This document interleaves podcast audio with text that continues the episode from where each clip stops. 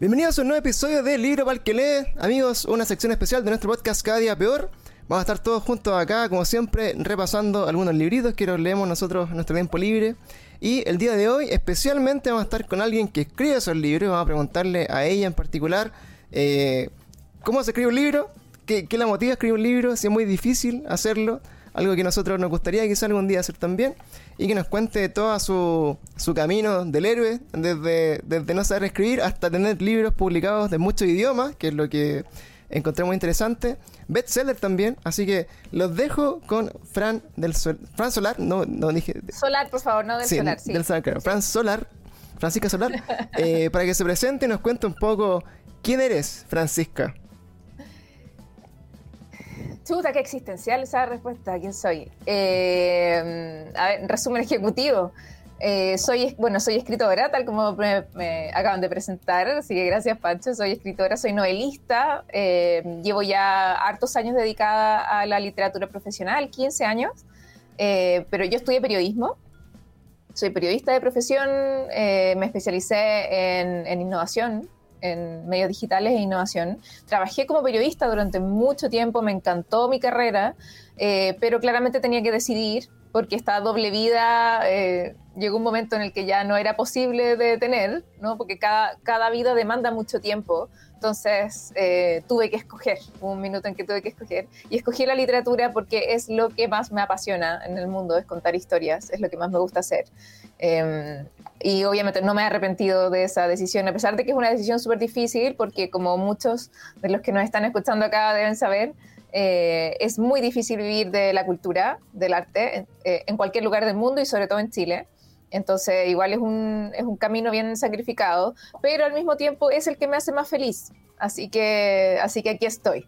Y bueno, y me va bien, pues el- obviamente eso es un aliciente Claro. para seguir haciendo esto, lógico, ¿no? Porque me va bien, eh, mis libros son, son muy leídos, tengo muchos libros que son, eh, son lectura, por ejemplo, obligatoria en colegios, entonces eso me ha permitido viajar, eh, conocer a muchos niños, profesores, bibliotecarios eh, en todo Chile.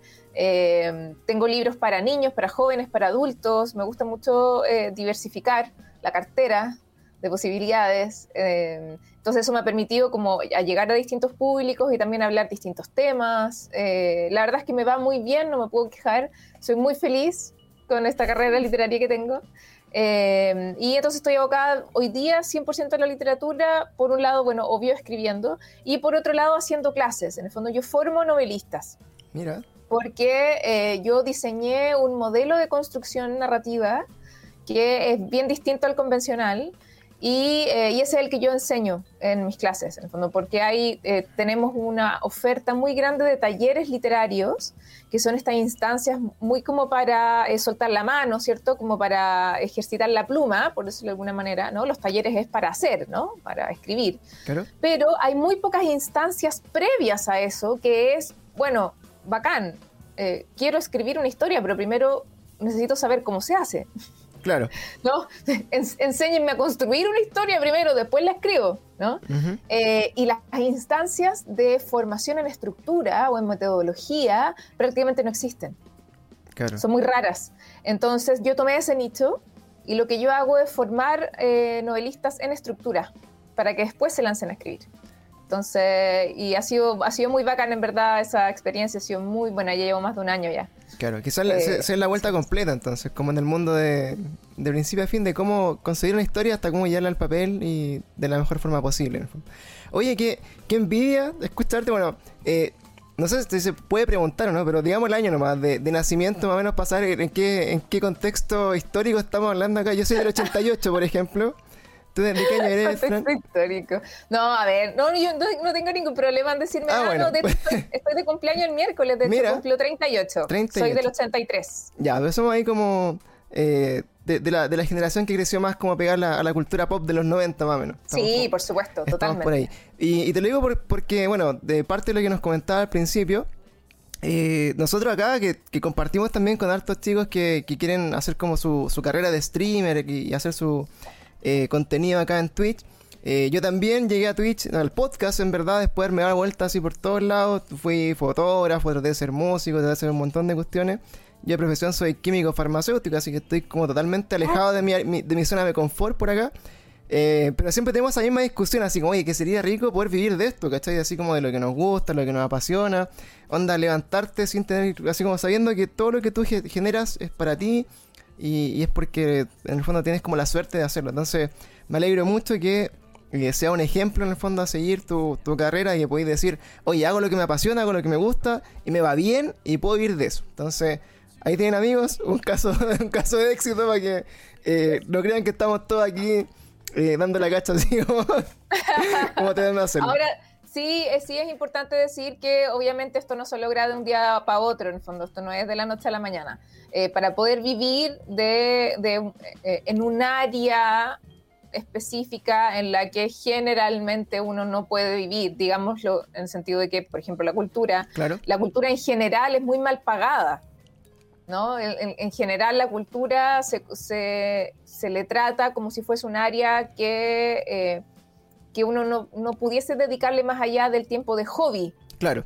¿no? Entonces, entonces cuando uno se lo toma en serio, ¿no? de, forma como profesional, eh, hay muchas trabas, hay muchos obstáculos, eh, la sociedad, eh, bueno, hay tantas cosas que hace que sea muy difícil realmente pagar las cuentas a fin de mes si tú te dedicas eh, a, alguna esquina del área cultural, ¿sí? Entonces, si bien esto es lo que yo siempre quise para mi vida, a mí me costó muchísimo llegar hasta acá, obviamente porque eh, había mucho que hacer entre medios. Imagínate que yo me, yo me empecé a dedicar 100% a la literatura, o sea, dejar el periodismo, dejar todas las otras cosas que estaba haciendo, dedicarme solamente a la literatura.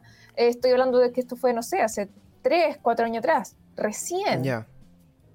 Ya. O sea, yo, yo ya tenía 10 libros publicados, ahí recién me dediqué 100% a la literatura. No sé si se entiende. como, de, verdad que es un, es un proceso, es un camino largo, porque es difícil. Querer, eh, creer que uno puede así de la noche a la mañana levantarse y decir, ya voy a, desde ahora voy a vivir de la música y súper bien, lamentablemente no es así. Pero de que se puede, se puede. Lo único importante es que, que, hay que, en el fondo, el mensaje que quiero dar al final es que eh, uno tiene que tomarse esto muy en serio, hay que ser súper constante, hay que trabajar más que la cresta eh, y se logra, pero se logra con, ¿no? De a poquito, ¿sí? No es algo que, por supuesto que hay gente a la que le pasa de un minuto a otro y se hace millonario con su primer libro y qué sé yo, obvio, siempre hay, ¿ya? Pero esas son las excepciones. Todo el resto de los mortales tenemos que hacerlo de a poquito, ¿sí? Pero de que se logra, se logra, ¿sí? O sea, para mí es un tremendo, eh, en el fondo yo me siento súper satisfecha por el hecho de estar viviendo de la literatura eh, antes de los 40. Yo encuentro que la hice, ¿Cachai? Como que antes de los 40 estoy viviendo la literatura, que es algo así como ultra utópico. Sí, hoy día lo estoy viendo. Ah, la raja. Listo, estoy. Sí, Oye, pero en todo caso, bueno, el, discurso que nosotros compartimos harto acá es, bueno, hacerlo a pulso, hacerlo a la chilena, hacerlo, bueno, con todo en contra. Eh, yo también, pues, me di esa vuelta, me, di esa vuelta como de, de, tratar de buscar ahí como mi, mi norte.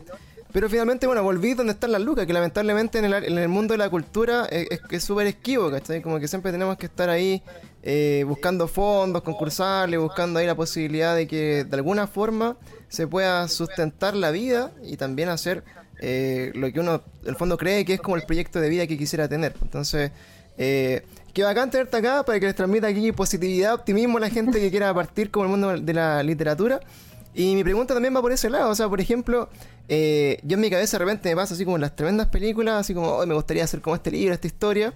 O típico que uno tiene, tiene ese, ese sentimiento así como, ah, si yo fuera el director de esta película, como que hubiera hecho esto y hubiera quedado más bacán. Entonces, entonces claro, pero de ahí a, hacer un libro, a escribirlo, eh, ¿Cómo es este camino? O sea, que tú a qué edad partiste haciendo tu, en el fondo escribiendo, a qué edad en el fondo tú dijiste así como, oye, esto me quiero dedicar para toda la vida, ¿Y en qué momento te diste cuenta que realmente eh, eras buena en eso? Que también es una de las cosas que uno tiene que tener súper claro antes de, tirarse como por, un, por una, una, cuestión artística. En el fondo no, no, saco nada con ser, querer ser el, mejor cantante de ópera si en verdad no, le doy ni un, ni un tono. Entonces, por lo mismo, eh, ¿cómo fue tu camino en, en ese sentido, Fran?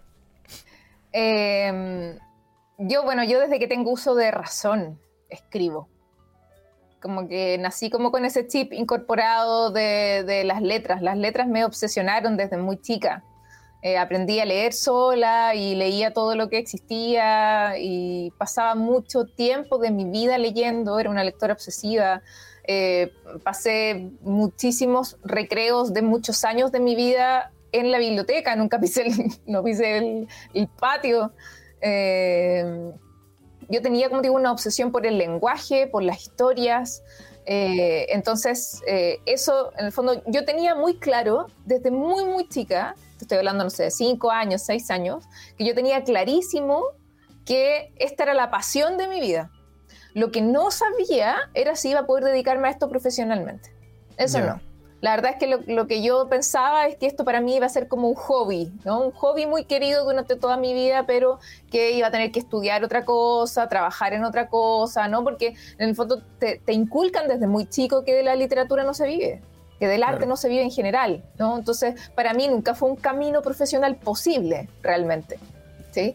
Hasta, eh, bueno, hay, varios hitos en mi vida que como que me dieron luces, pero eh, uno de los que más recuerdo es que en segundo medio, eh, miento, primero medio, yo me cambié de colegio. En octavo me cambié de colegio, entonces en primero medio yo estaba, estaba en un colegio nuevo, que tenía, una, eh, tenía otra biblioteca, tenía bibliotecas separadas, eh, una biblioteca para básica, otra para media. Entonces me encontré con un montón de autores que no conocía, como que fue, en ese sentido fue algo súper bueno. Y, eh, y me encuentro con una autora española que se llama Luisa María Linares y que es una autora, como para resumirte el cuento, porque obviamente eh, tiene una carrera muy grande, pero ella hizo su carrera con novelas tipo Corín Tellado. ¿Sí? Ese era como su fuerte. Y, Acá tenéis que eh, hablar a, nivel aldeano de, literatura, así que somos todos aquí como el nivel así como nivel 1 para que, para que nos contextualice dónde estamos. ¿ya? Iba, iba, iba, iba justamente a eso. Traducción. Claro. Traducción, ¿qué significa? Exacto. la, mm, esa novela como romántica, bien melosa, ¿no? Bien como de teleserie. Ya, e, ese, tipo de, novela romántica, ¿ya? Toda la, eh, la, carrera de esta, de esta autora era de ese tipo de novelas, que no es mi género en lo absoluto, pero por curiosidad, por estar buscando nomás, agarré una novela de ella y la leí. Oye, leo la novela, que, era una novela entretenida, pero era livianita, como que uno la leía súper fácil. Dije, ya, ok. Y me pongo a averiguar sobre ella, sobre su biografía, y veo que esta mina tiene, no sé, 30 novelas publicadas, que 15 de sus libros son eh, hechos, ya le hicieron película, que le han traducido 40 idiomas, y fue como, loco, su literatura es entretenida, sí, es bacán, pero no es nada del otro mundo. Como que yo leí esa novela y dije, bueno, yo puedo hacer esto mismo. La chaqueteaste al tiro. Como que, pero, no sé si me cacháis, en el fondo, yo a ella la encuentro extraordinaria. El tema es que por primera vez dije, oh, lo que yo hago sí está a la altura. Esa fue la, en el fondo la conclusión que yo saqué. No es que ella fuera menos, es que yo me levanté un poquito y dije, ah, o sea, lo que yo hago no está tan mal. ¿Sí? Es, esa fue la, conclusión. Y ese fue un hito súper importante porque dije, ah, mira, o sea, no hay que ser, eh, en el fondo, como muy acostumbrado mm. a que el, el, escritor que triunfa es un escritor que escribe complicado. Claro. ¿no? que, ¿no? Que o, el escritor que triunfa es un escritor, no sé, es un tipo bolaño, así como, ¿no? Como, como muy, como es, esa literatura que a la gente le da como dolor de cabeza leer. ¿Sí? E, ese, ese, es el tipo de escritor que uno cree que ah, ese es el escritor como famoso que triunfa, ¿cachai? El, el, el, muy intelectual, muy academicista, ¿cachai? Pero, me, pero yo me encontré con cierta literatura que es que era muy popular, muy exitosa, muy famosa, pero era, una, era un tipo de literatura mucho más pop, que es la que me gusta a mí, eh, y que podía ser igualmente importante, igualmente exitoso. Entonces, como que eso, ese tipo de hitos, yo tuve varios de eso en mi vida en el que dije, oye, ¿sabéis qué?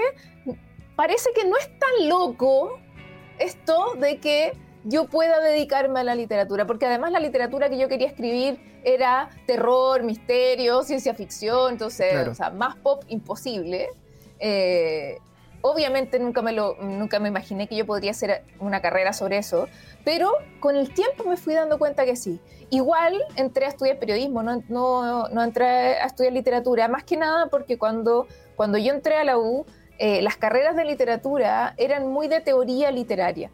Hoy, día, hoy día tenemos varias carreras que son más eh, de escritura creativa y qué sé yo, en las universidades. Cuando yo entré a la U eso no existía. Entonces, eh, para mí nunca fue opción entrar a estudiar literatura. Lo encontraba súper fome, como que yo necesitaba soltar la mano.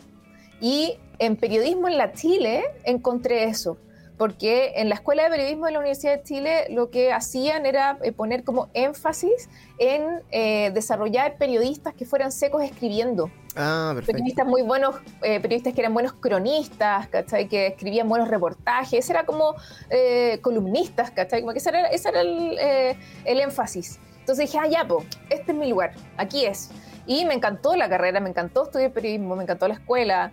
Eh, y después eh, ejercí como periodista, pero paralelamente igual seguí escribiendo. Obviamente, lógico, igual seguí haciendo. Entonces, hasta que, en el fondo, el granito, pasaron varias cosas entre medio, pero el granito fue el 2003, cuando eh, publicó, cuando yo ya llevaba varios años escribiendo fanfic, escribiendo y publicando fanfiction, y el 2003 publicó un fanfiction que se llama, empiezo a publicar un fanfiction que se llama El ocaso de los altos elfos, que es eh, que es este fanfiction que eh, es continuación del quinto tomo de Harry Potter, es un fanfiction del universo Harry Potter que es continuación del quinto tomo.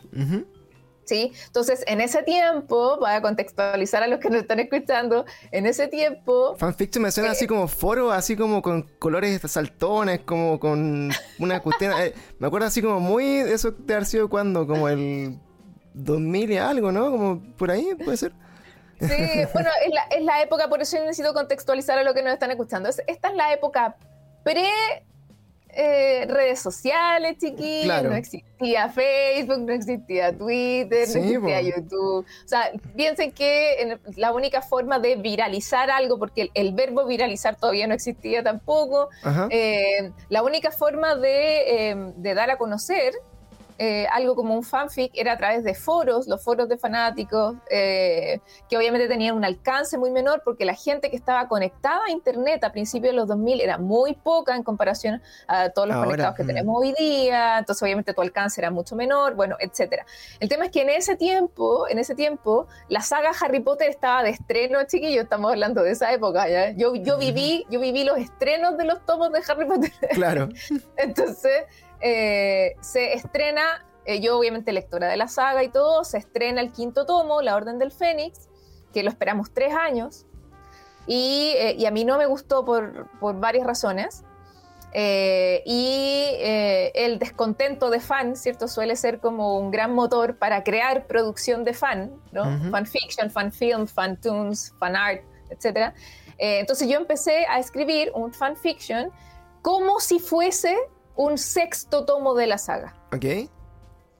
Y eh, para cortarte mucho el cuento, porque de verdad pasaron muchas Pero cosas. Ahí, ¿qué, edad tenía ahí, más o menos? Porque estaba hablando, hace el quinto tomo de, de, Harry Potter y... esto, es el 2003, o sea, yo tenía 20 años. Y J.K. Rowling venía escribiendo Harry Potter no sé cuánto tiempo para atrás y tú dijiste así como, ¿sabéis que esta cuestión te está fome? Voy a, voy a poner mi propio, mi propio DLC de Harry Potter, así que tomen.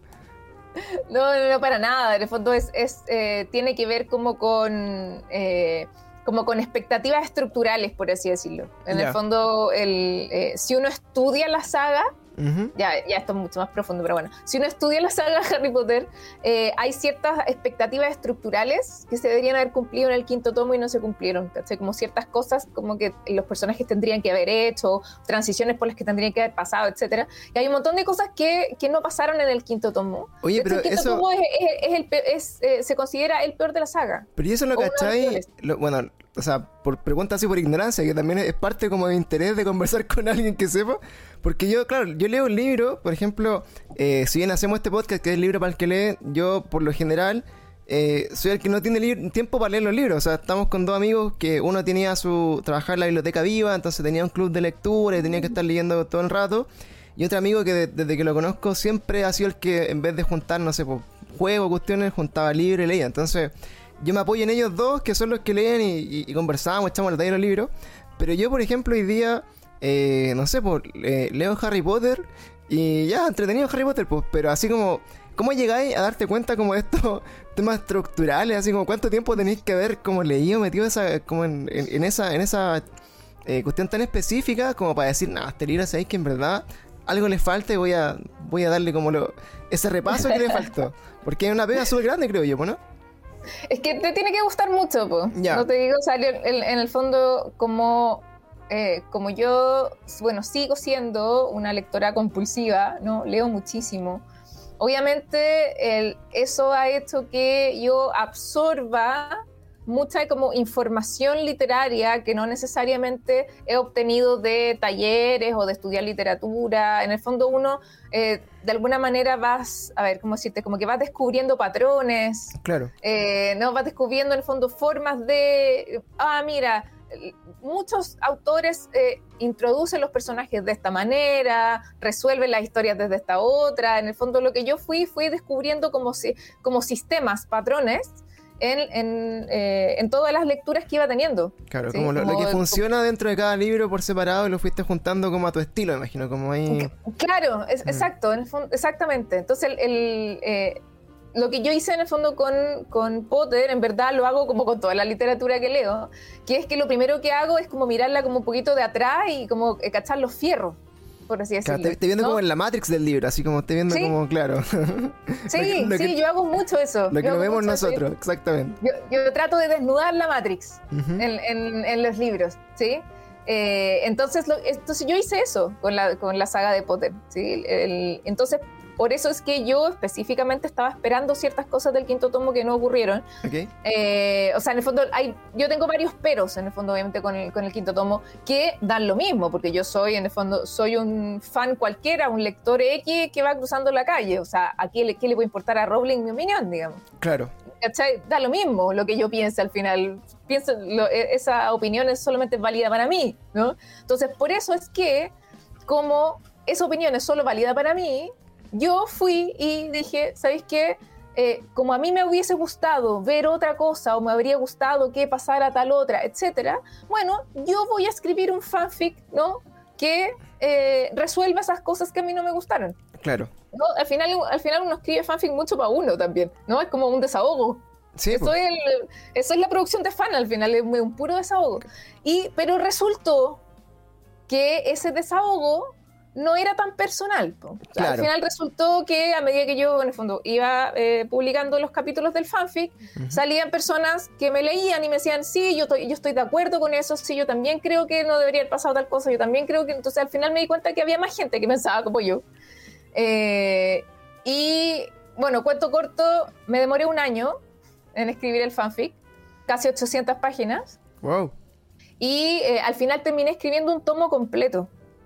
¿No? En el sentido de, de nuevo, la estructura. Todos los tomos de Harry Potter tienen una estructura bien particular. Comienzan en un lugar específico, terminan en un lugar específico, hay ciertas cosas que suceden en cada tomo, ¿sí? En cierto, los fierros, ¿sí? Los, fierros del, del, libro. Yo, yo lo que hice fue tomar los fierros del libro decir, ah, ya, perfecto. Todos los tomos de Harry Potter empiezan en Private Drive, que es el lugar donde viven los tíos de Harry Potter, donde, ¿no? donde Harry vivía desde chico. ¿ya? Y no sé, pues todos los tomos de Harry Potter terminan en la estación de King Cross, que es la estación de trenes en el fondo donde, donde oh, llega y parte el tren a Howard. ¿Cachai? Ya. ¿Cachai? Ese tipo mm. de cosas yo las veo. Claro. Ese tipo eh, a eso me refiero con estructura, ¿ya? Entonces lo que yo hice fue crear un fanfiction como si fuese un sexto tomo, emulando la estructura de un tomo original. Ya, ¿Cachai? Ok. Que obviamente es N pega, pero Fran, que es Matea y se va a morir Matea, entonces obviamente él seguí tal cual y me demoré. Y eh, esto fue pega de todas mis madrugadas en uno de los años más complejos de la U que tuve. Tenía como 12 ramos, además era ayudante, además estaba haciendo mi seminario de grado y además estaba escribiendo fanfic a las 4 de la mañana. O sea, en verdad no sé cómo lo hice. Eh, el tema que sucedió, lo hice. Y, eh, y ese fanfic, bueno, agarró un vuelo que jamás me habría esperado. esa, esa, es la verdad. Oye, pero por ejemplo ahí, no sé, eh, acá con, con, la Monse, que es mi, es mi novia, eh, nosotros, bueno, es fanática de Harry Potter, así como ya que, pero no, no, lee todos los libros todo el rato, pero sí, cada vez que sale la película, así como típico en, en, el Warner, no sé dónde la todo el rato las vemos, las ponemos en Netflix, tenemos todas las películas, vemos harto. Pues nunca me había dado cuenta que, que partía en un lugar y que terminaba en otro. O sea, de verdad, como claro, tenéis que tener como una, una visión como súper abstracta de, de, de, lo que estáis viendo, como para poder armarte en tu cabeza como otra historia, ¿cachai? Porque está lo que es para el público mainstream, que va a leer el libro, pero también está ahí como el, el, análisis técnico de la estructura, que yo creo que es como lo que en el fondo te hace escritor al final del tiempo. O sea, es como gracias a esa visión tú puedes también armar tu propia historia, poder construirla y hacer que tengan un, sentido o que cierren de una forma que, que, la gente también le haga sentido.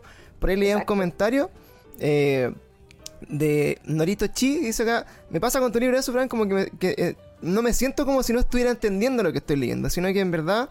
Eh, como que lo voy como todo capturando muy bien y, aparte aprendo como palabras nuevas, o sea, como que mezcla como los dos munditos así como de, de lo que tú decís delante, como de, de que para ti el escritor, para mí, claro, nosotros la lectura que tenemos es la del colegio, ¿cachai? O sea, y la, lectura del colegio, de, de, todos los que estuvimos en el colegio, no sé, pues, la mayoría de los años 90 hasta el 2000 y tanto, eh, era lectura antigua, ¿cachai? Así, o sea, a mí me pasaron el libro de Harry Potter para leerlo, la, la piedra filosofal en el colegio, pero era así porque ya era el boom de libros, así que había como en todo, en todo el mundo, pero te hacían leer puros libros que uno les da lata leerlos, era como fome, no sé. O sea, no, voy a decir que el libro es fome porque no quiero aquí herir tu susceptibilidad, pero por ejemplo, que te, que, te pasen el, Quijote así.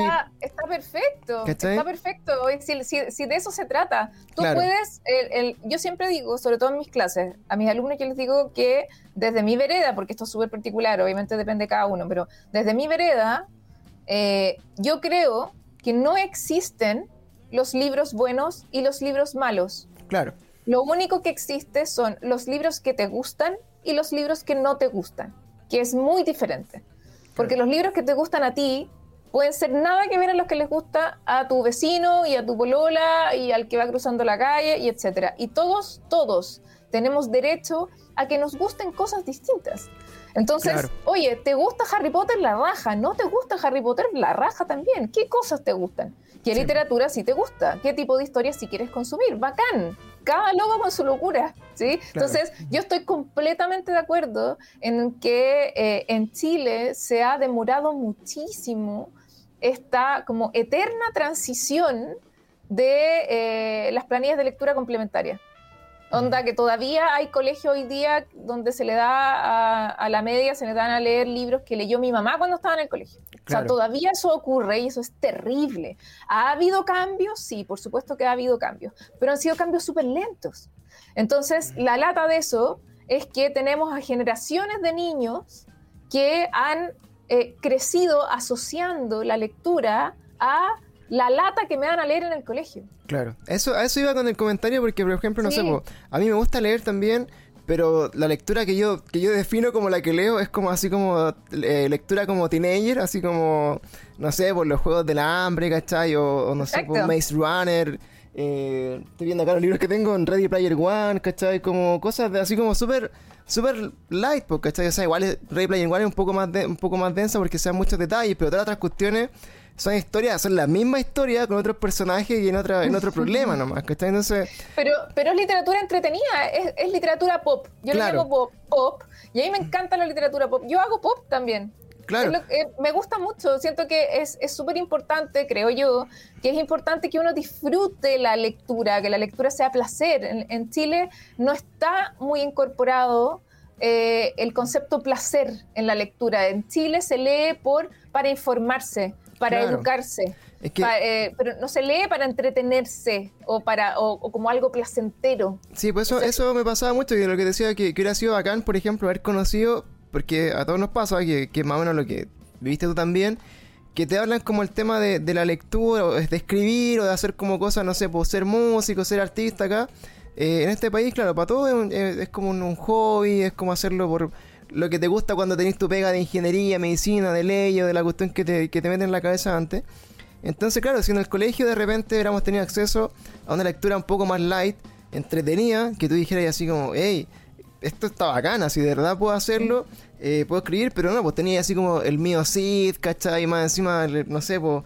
el, Quijote. Y, son libros eternos, gigantes, que más encima como que tú estáis como. Yo tenía mi cabeza, por ejemplo, no sé, cuando leí quizá el Quijote o, el mío Cid, estaba así como full con la música, así como MySpace, haciendo otras cuestiones, y me tiraban un libro así como 8000 páginas, que estaba escrito súper extraño más encima, y, ah, entonces lo pienso así, es como...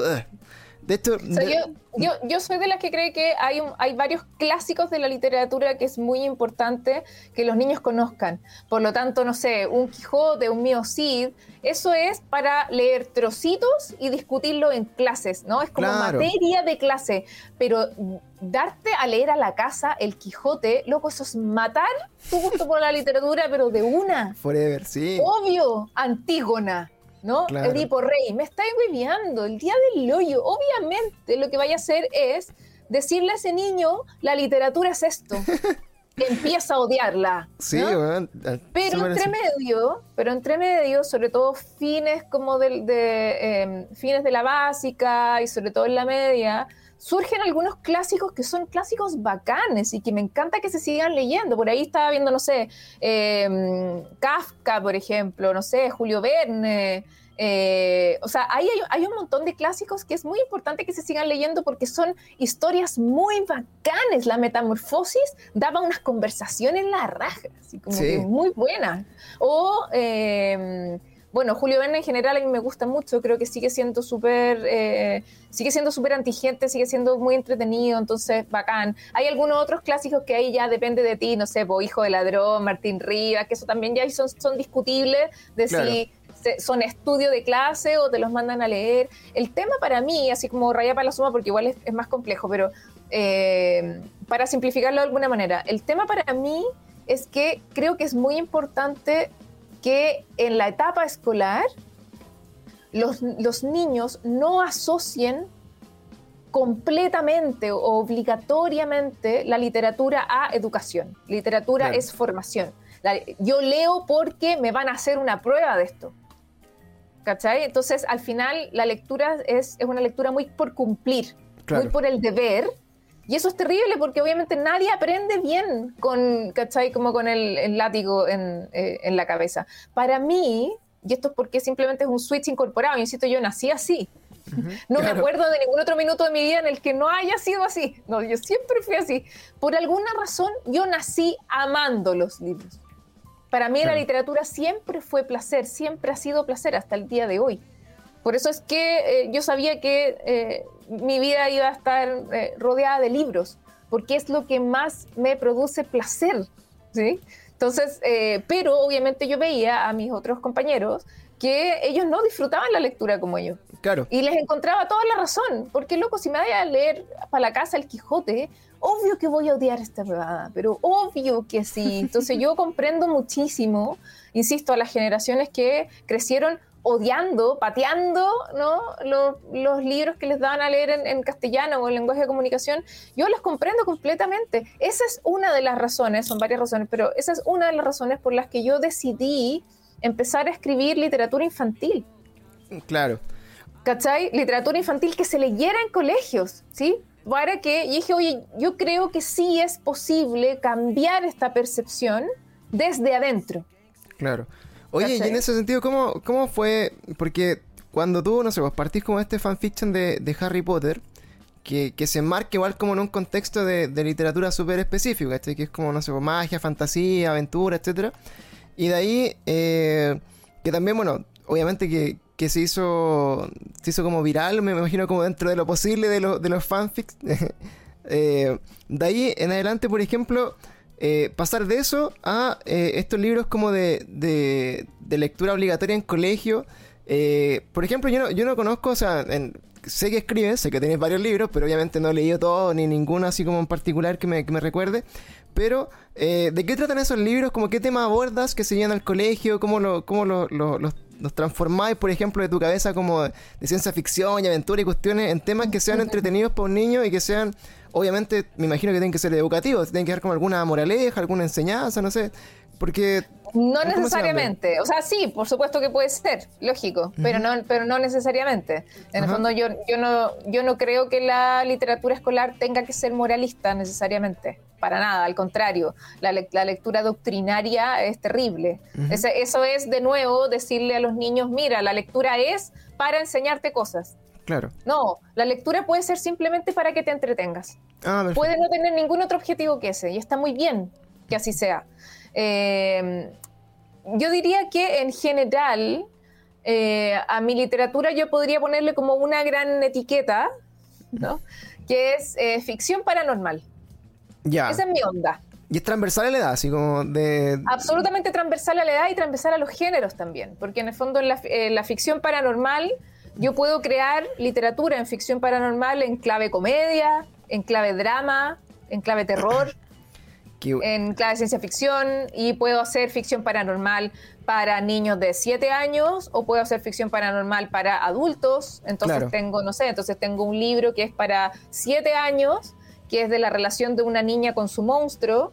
Un monstruo que apareció bajo su cama, ¿cachai? Que eso es, eso es ficción paranormal, ¿sí? Entre comillas, fantasía, pero, pero bastante más realista que la fantasía, porque yo no escribo fantasía épica yo no escribo ni, ni Tolkien, ni, o sea, ni, ni El Señor de los Anillos, ni, ni Potter, ni Narnia. Yo no, yo no escribo de esa onda, en lo absoluto. Lo único que yo tengo de esa onda es el fanfic de Harry Potter, que obviamente tiene que ser de esa onda porque el fanfic es responde al universo de ficción del que se está escribiendo, obvio. Pero en mi literatura, yo no escribo fantasía. Yo escribo terror, escribo misterio, ciencia ficción, eh, y el, em, entonces tengo ficción paranormal para, para, niños chiquititos, pero también tengo ficción eh, paranormal para adultos. Mi última novela, Los últimos días de Clayton Co., es terror histórico, es, eh, el tema es la fotografía mortuoria y cómo, un, y cómo la fotógrafa, la que saca las fotos a los muertos, recibe mensajes de sus muertos, ¿no? Claro. Y ahí pasan cosas, ¿cachai? Entonces, los temas paranormales son los que más me gustan y los voy abordando de distinta manera, con distinto tono, con distintos puntos de vista, dependiendo del público al que apunto. Eso es más, es más o menos como una síntesis. Qué bueno que, llegaste a ese punto porque ahí es cuando yo me voy a sentar, me voy a poner más cómodo para la siguiente fase de la conversación porque bueno, eh, no es casualidad también que me llamara mucho la atención lo que escribes. Porque acá, bueno, nosotros eh, somos fanáticos de las cosas paranormales, de hecho lo abordamos mucho en el, tema así como... Eh, tenemos nuestro post, nuestro capítulo así como tenemos libro para el que lee, acá en, Cada Día Peor tenemos uno que se llama Very Strange Weas, que lo hacemos también eh, en base, bueno, a, todo lo que sale en internet y nos damos la, lata de, buscar los casos, conversarlo, pero ha sido una instancia muy entretenida que, bueno, parte un poco de la experiencia de, de Monse, que es mi, es mi novia, que ella tiene mucha percepción, ¿cachai? Entonces también es típico que, ve fantasmas, ve cuestiones, tiene sueños bien cuáticos, ¿cachai? Eh, ve casas que están cargadas y ve las guaguas que van a nacer y es como súper... Perfecto. Así como transversalmente como lo que se puede decir que tiene como el, este tercer ojo, tiene la percepción así como más, más elevada, más despierta. Entonces, justamente llegué a una de, de tus entrevistas en algún momento escuchando hartos podcasts eh, que tú en el fondo hablabas de tu propia experiencia y yo dije, uh, tengo que hablar con ella, tengo que hacer todo lo que, me pueda decir de eso. Eh, porque claro, finalmente esta ficción paranormal, como la escribes tú, viene de eh, como experiencias propias y de una sensibilidad propia que tú también has escuchado que, que, tienes respecto a estos temas. Y por lo mismo yo creo que eh, es súper interesante como también darle una vuelta, así como conversarlo. Y, por lo que tratamos de hacer nosotros con esta experiencia, con las personas que nos llaman, porque bueno, está como la línea paranormal también, así nos llaman, oye, mira, ¿sabes qué me pasó esto? Bla, bla, bla, empiezan a contar. Y nosotros tenemos como esta eh, como decisión de decir, mira, acá no, no, podemos decir que estas cuestiones no son reales porque le pasan a muchas personas y más encima vamos dándonos cuenta de que son muchos casos muy similares. Por ejemplo, gente que ve la, la gente de sombra, el hombre del sombrero, otros que ven aquí, no sé, eh, parálisis de sueño, que ven ciertas, así como entes. Entonces decimos ya, busquemos todas las experiencias que hay en persona, así como que conozcamos, compartámosle y veamos si encontramos alguna explicación en conjunto. Y hoy día te vamos a sentar aquí en este, en este espacio de la línea paranormal, que nos cuentes también ahí con, cuáles han sido tus experiencias, cómo fue, eh, me imagino que de muy chico de, haber comenzado esto, y cómo fuiste llevando eso también a, la, a, la, a, los, a los, tópicos de tus libros, la escritura, y cómo, cómo se equilibra cómo están estos dos mundos. Bueno, tiene mucho que ver eh, eh, todo lo que te decía de mi, de mi literatura, obviamente tiene que ver con mi propia vida, obviamente. Eh, me gustan mucho todos los temas paranormales porque a mí me constan. Yo no trato de evangelizar a nadie ni convencer a nadie, o sea, para nada. Aquí cada loco con su locura y si tú querés creer, bacán, y si no crees en nada, bacán también. Yo no estoy aquí para convencer a nadie. Lo único que sí sé es que yo he vivido varias situaciones que son imposibles de explicar y cuando uno las vive, por supuesto que tu percepción es otra, de la vida en el fondo. Entonces, eh, entonces, cuando yo escribo, no sé, cuando yo escribo de fantasmas, por ejemplo, eh, lo escribo, por supuesto, desde, desde lo que entretenido es el tema de los fantasmas, pero también lo escribo desde, mira, la verdad es que yo lo escribo como con un, un poquito de seriedad, porque yo sí he vivido situaciones que tienen que ver con fantasmas o apariciones, por decirlo de alguna manera. Entonces yo sí creo en eso. Y por lo tanto yo me lo tomo un poquito en serio, a pesar de que escribo ficción. ¿no? Claro. Pero la ficción también es una forma de comunicar, sin duda alguna. Y para mí, yo utilizo mi ficción para comunicar las cosas en las que creo también. Tiene, hay algo de eso, de todas maneras. Oye, de, estas cosas que, te han ido pasando, por ejemplo, bueno, que obviamente a lo largo de tu vida deben ser muchas, y particularmente así no nos vamos a tener así como en todos los grandes hitos como paranormales que has tenido, pero eh, dentro de todo, bueno, más que contar la historia, así como la que más te haya marcado, así que, igual te, la vamos a preguntar igual, así como qué es la historia más paranormal que te pasado en tu vida, pero también desde esta experiencia, eh, cómo cambia un poco tu percepción de la vida misma en general, porque para nosotros también, eh, no sé, por ejemplo, te, doy un caso que igual es como súper denso, no sé, sentir, por ejemplo, la presencia de, personas que no hayan nacido, para nosotros, o sea, en nuestra casa, digamos, que, mi, mi, mi me llama así, oye, ¿sabéis que soñé? Que tal persona como que va a tener una guaguita, ¿cachai? Y la siento, siento esa guaguita que va a llegar, va a llegar, y, antes de que esa persona incluso como que haya sido concebida, ¿cachai? Entonces después como pasa un mes y me dice así como, oye, la, no sé qué avisó que está embarazada, ¿cachai? La chunté. Entonces, ahí tú decías así como, chuta, así como que hay, hay como un tema de espiritualidad, así más allá como de los muertos, que también hay como, no sé, una, una, una esencia, un alma que está como dando vuelta y que baja. Entonces, es una bola como tan cuática que obviamente también de alguna forma altera tu, tu percepción de, de, la vida de, del mundo real, porque entonces, para ti cómo ha sido cómo ha sido eso, o sea, qué tan fuerte han sido esas experiencias por un lado, eh, o, cuál sería como el caso así que tú digas como ya esta cuestión de verdad como que es lo más brillo que me ha pasado en mi vida eh, y cómo eso también ha, está manejado para ti como ciertas circunstancias de cómo afrontar la vida después de eso, por ejemplo. Bueno, yo, claro, yo, yo, le tengo como otro respeto como al universo, por así decirlo, eh, cuando has vivido varias situaciones que escapan a la lógica ¿no? o a la racionalidad. Eh, obvio que sí. Y, y, también te dan muchas más ganas de contar historias, ¿no? Como de compartirlas, por así decirlo. Sabiendo que también hay un montón de gente que ha pasado por las mismas cosas que tú, cosas parecidas, y que también está mucho más abierta, en el fondo, a las cosas que pasan. A mí me gusta mucho eh, pensar que eh, la percepción humana es súper limitada y que hay muchísimas cosas pasando que no vemos o que no somos capaces de ver y que solo hay personas que, que tienen una sensibilidad muy aguda o que estaban en el momento correcto, en el, en el lugar correcto, eh, logran verlas o logran eh, percibirlas. Em, me gusta en el fondo pensar como ese, ese pedacito de magia, entre comillas, que es inherente a la vida, ¿no? Porque el, eh, hablamos de lo paranormal, como, ¿no? como algo fuera de la normalidad, ¿no? como lo que no es normal. ¿sí? Para mí, lo sobrenatural es algo que es parte de la normalidad. Es parte de nuestra normalidad, simplemente que como eh, nos cuesta mucho asimilarlo o entenderlo, lo sacamos de la realidad. Pero la verdad es que sucede, sucede todos los días en todo el mundo. Eh, y sí, por supuesto que hay un montón de eh, sucesos paranormales que sí son explicables de forma racional.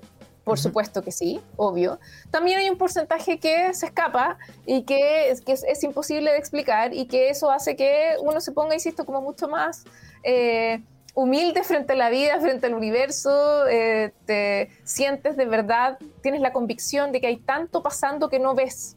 Claro. Eh, eh, y eso, ¿no? Te, pone a ti como en una, en una posición como pequeña, ¿no? Como menos soberbia, menos, un poco más como de, en, en, una postura más como de aprendizaje, de escuchar, de estar más atento.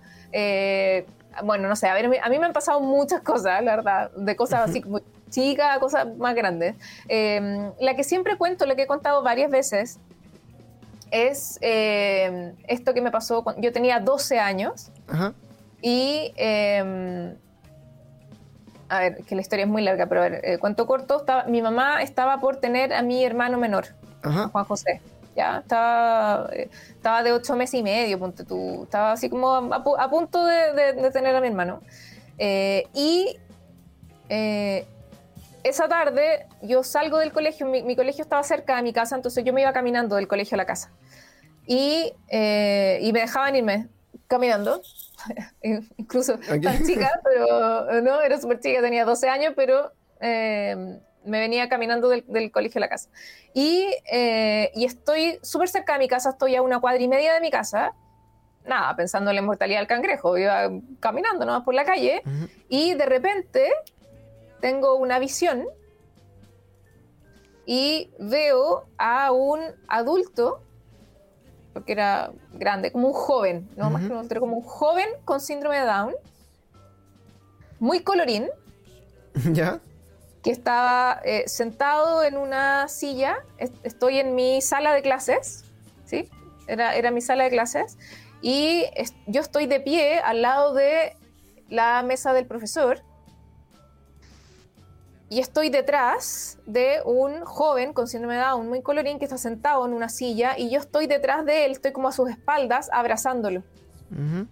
¿Sí? Y frente a mí tengo a todos mis compañeros en sus pupitres. Compañeros de, clase, y le están gritando cosas, lo están insultando. Y yo, yo estoy como protegiéndolo desde atrás, ¿no? Y le digo a mis compañeros, váyanse, ¿no? Déjenlo, cállense.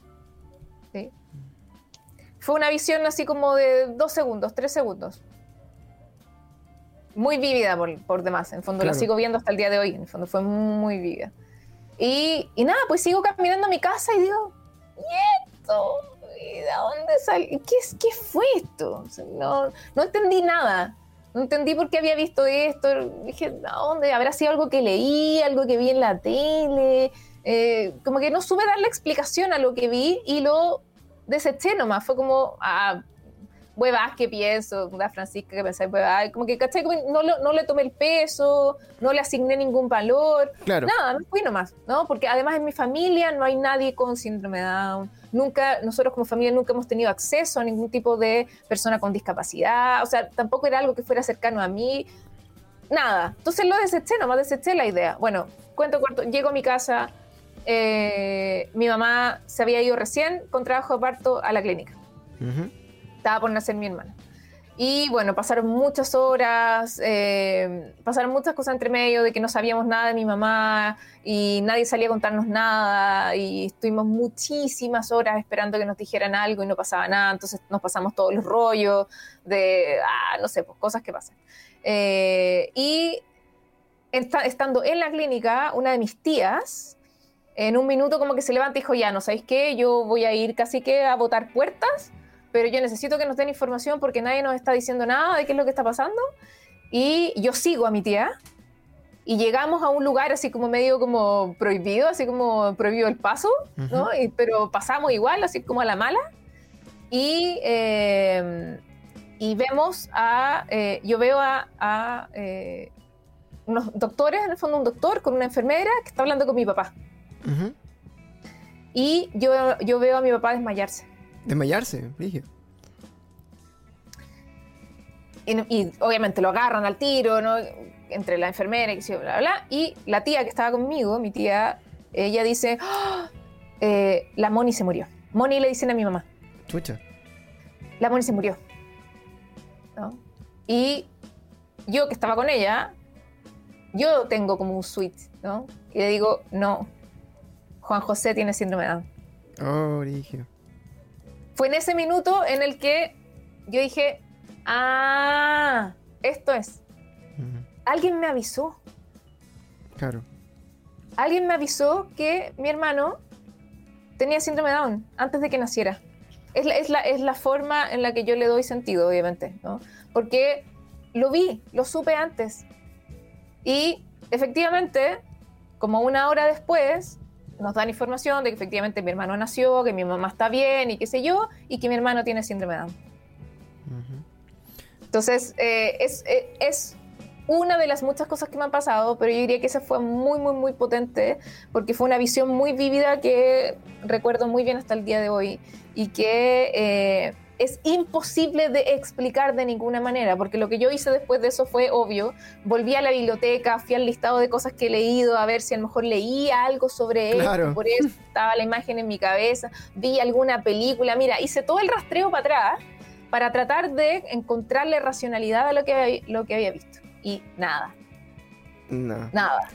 Oye, qué, qué guay. Si a nosotros, bueno, nos pasa mucho eso también, eh, o sea, con la experiencia que al final eh, traté de buscar una explicación, pero la mejor explicación es que son cosas que no entendemos y que están ahí y que por alguna razón tenemos que estudiarla y darle como otra vuelta. Y que está más presente de lo que creemos, ¿cierto? Que, finalmente somos más, más ciegos nomás. Oye, y, y, llevando, bueno, como esta, esta como percepción, historia y todo esto como a la literatura misma tuya, eh, entiendo que esto, los últimos días de Clayton and Co. es como el primer libro que tú hiciste, eh, como ya saliendo como la línea como infantil, juvenil, como una lectura, una literatura más adulta, ¿no? Como ya con, otros temas, me imagino, como más maduros, con otro tipo de personaje. Y ahí, eh, obviamente, para no spoilearle el libro a la gente, porque la idea es que después lo lean y que vayan a comprar el libro y vamos a avisar ahí dónde está el libro y toda la, toda la onda. Pero, eh, ¿de, ¿de, qué va este libro? ¿Cómo se contextualiza? ¿Cómo pasar un poquito más de él? Yo lo estuve, bueno, dentro de las entrevistas que revisé, el libro lo encontré súper interesante también.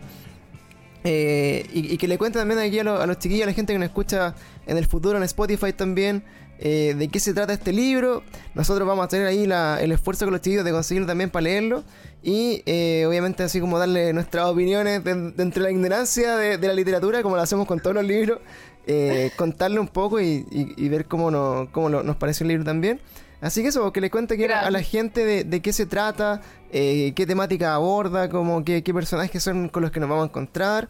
Y, para mí lo más interesante, bueno, todo el contexto que tiene que ver con esto de la, de la fotografía mortuoria que tú has descrito muy bien como en la, en la entrevista, que es bien cuático, esto es como, es como heavy también, como eso, algo que fue tan real que uno lo mete en un libro como si fuera como una historia ficticia, pero en verdad era como casi que una profesión normal, pues así que para que nos cuentes sobre tu investigación, que yo me imagino también le hiciste desde el, desde el como el espíritu de periodístico de investigación, te metiste así como con otro con otra mirada como este tema.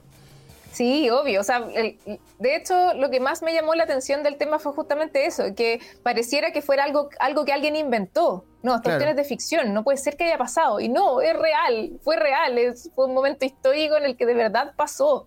Eh, a ver, Los últimos días de Clayton Co. es efectivamente es mi primera novela adulta como tal. Yo siempre he tenido muchos lectores adultos, en general, de toda mi literatura, infantil, juvenil, de mis cuentos, etcétera. Entonces, eh, no es que yo no tuviese público adulto, siempre he tenido mucho público adulto. El tema es que esta novela en particular es como la primera novela escrita para el público adulto específicamente. ¿sí? esa es como la diferencia. Eh, entonces, esta novela en particular es, bueno, es terror histórico y el tema central es la fotografía post-mortem, la, fotografía mortuoria, que es este tipo de fotografía bien específica que se desarrolló durante la segunda mitad del siglo XIX, que era este arte, ¿no? El arte victoriano de fotografiar a los muertos. Tenemos que eh, pensar que en, este, en el contexto de ese minuto, ¿no? en la temporalidad, eh, la fotografía recién estaba partiendo, la, fotografía se inventa a, mediados del siglo XIX, entonces la fotografía era eh, algo muy caro, muy elitista, muy difícil de conseguir, eh, etcétera, ¿no? Entonces la fotografía era un, era un, bien de lujo, ¿no? Era un lujo que solo las personas con más dinero podían darse, ¿no? Entonces, la fotografía durante las primeras eh, décadas eh, desde, el, desde el nacimiento de la fotografía. Estamos hablando de, no sé, de 1850 a 1880, más o menos, 1870, 1880. Eh, entre esos años, sacarse una foto era como comprarse una casa. O sea, de verdad que era muy caro, muy difícil de acceder. Había muy poca gente preparada para sacar una fotografía, porque sacar la fotografía y revelarla era un culo porque había un montón de cosas que había que considerar, que los polvos de plata no sé qué, y el químico no sé cuánto, que no lo venden acá, y que... No, olvídate, ¿no? Eh, sacar una foto y revelarla era... Por algo, por algo costaba tanta plata, bueno, ¿no? Entonces, en fin. El tema es que dentro de eso mismo, de que el desarrollo de la, de la, fotografía en las primeras décadas fue bastante lento, después se democratiza, después ya se, eh, ya aparecen muchos tipos de fotografía y se hace bastante más simple el proceso y ahí eh, nace la fotografía en papel, en papel almidonado, entonces, y eso ya la dispara, democratiza la fotografía y de ahí ya todo el mundo puede acceder, etc. Pero en las primeras décadas era súper, súper elitista. Entonces, en ese mismo contexto, hay un tipo de fotografía en particular que es la fotografía mortuoria, que son, son estudios fotográficos que se dedicaban específicamente a sacarle fotos a personas fallecidas. ¿Por qué? Porque la, eh, como sacarse una foto era un hito en tu vida, onda básicamente eh, tú te ibas a sacar una foto en toda tu vida. Era muy raro que tuvieses más de una, si es que tenías una, ¿sí? Entonces las familias generalmente guardaban, se guardaban para un hito muy importante para sacarse esa foto, porque si te hay a sacar una foto en tu vida, obviamente tú elegís en qué momento de tu vida vayas a sacar esa foto, lógico, obvio, ¿no? Entonces por eso es que, no sé, por las familias, ponte tú decían, no sé, la, la foto que nos vamos a sacar en toda la vida, no sé, la vamos a sacar cuando se case en mi primogénito. Claro. O, ¿cachai? Como que algo así como muy especial. Bueno, para muchas familias, el hito más importante o un momento muy especial era la muerte de alguien muy importante en la familia. El patriarca o el hijo no sé qué o la mamá no sé cuánto, ¿cachai? Como alguien importante en la familia que muere, ese era un momento muy importante. Entonces, la familia escogía ese momento de la muerte para sacarse la foto familiar, porque las fotos mortuorias eh, en general las fotos grupales, no necesariamente fotos eh, individuales.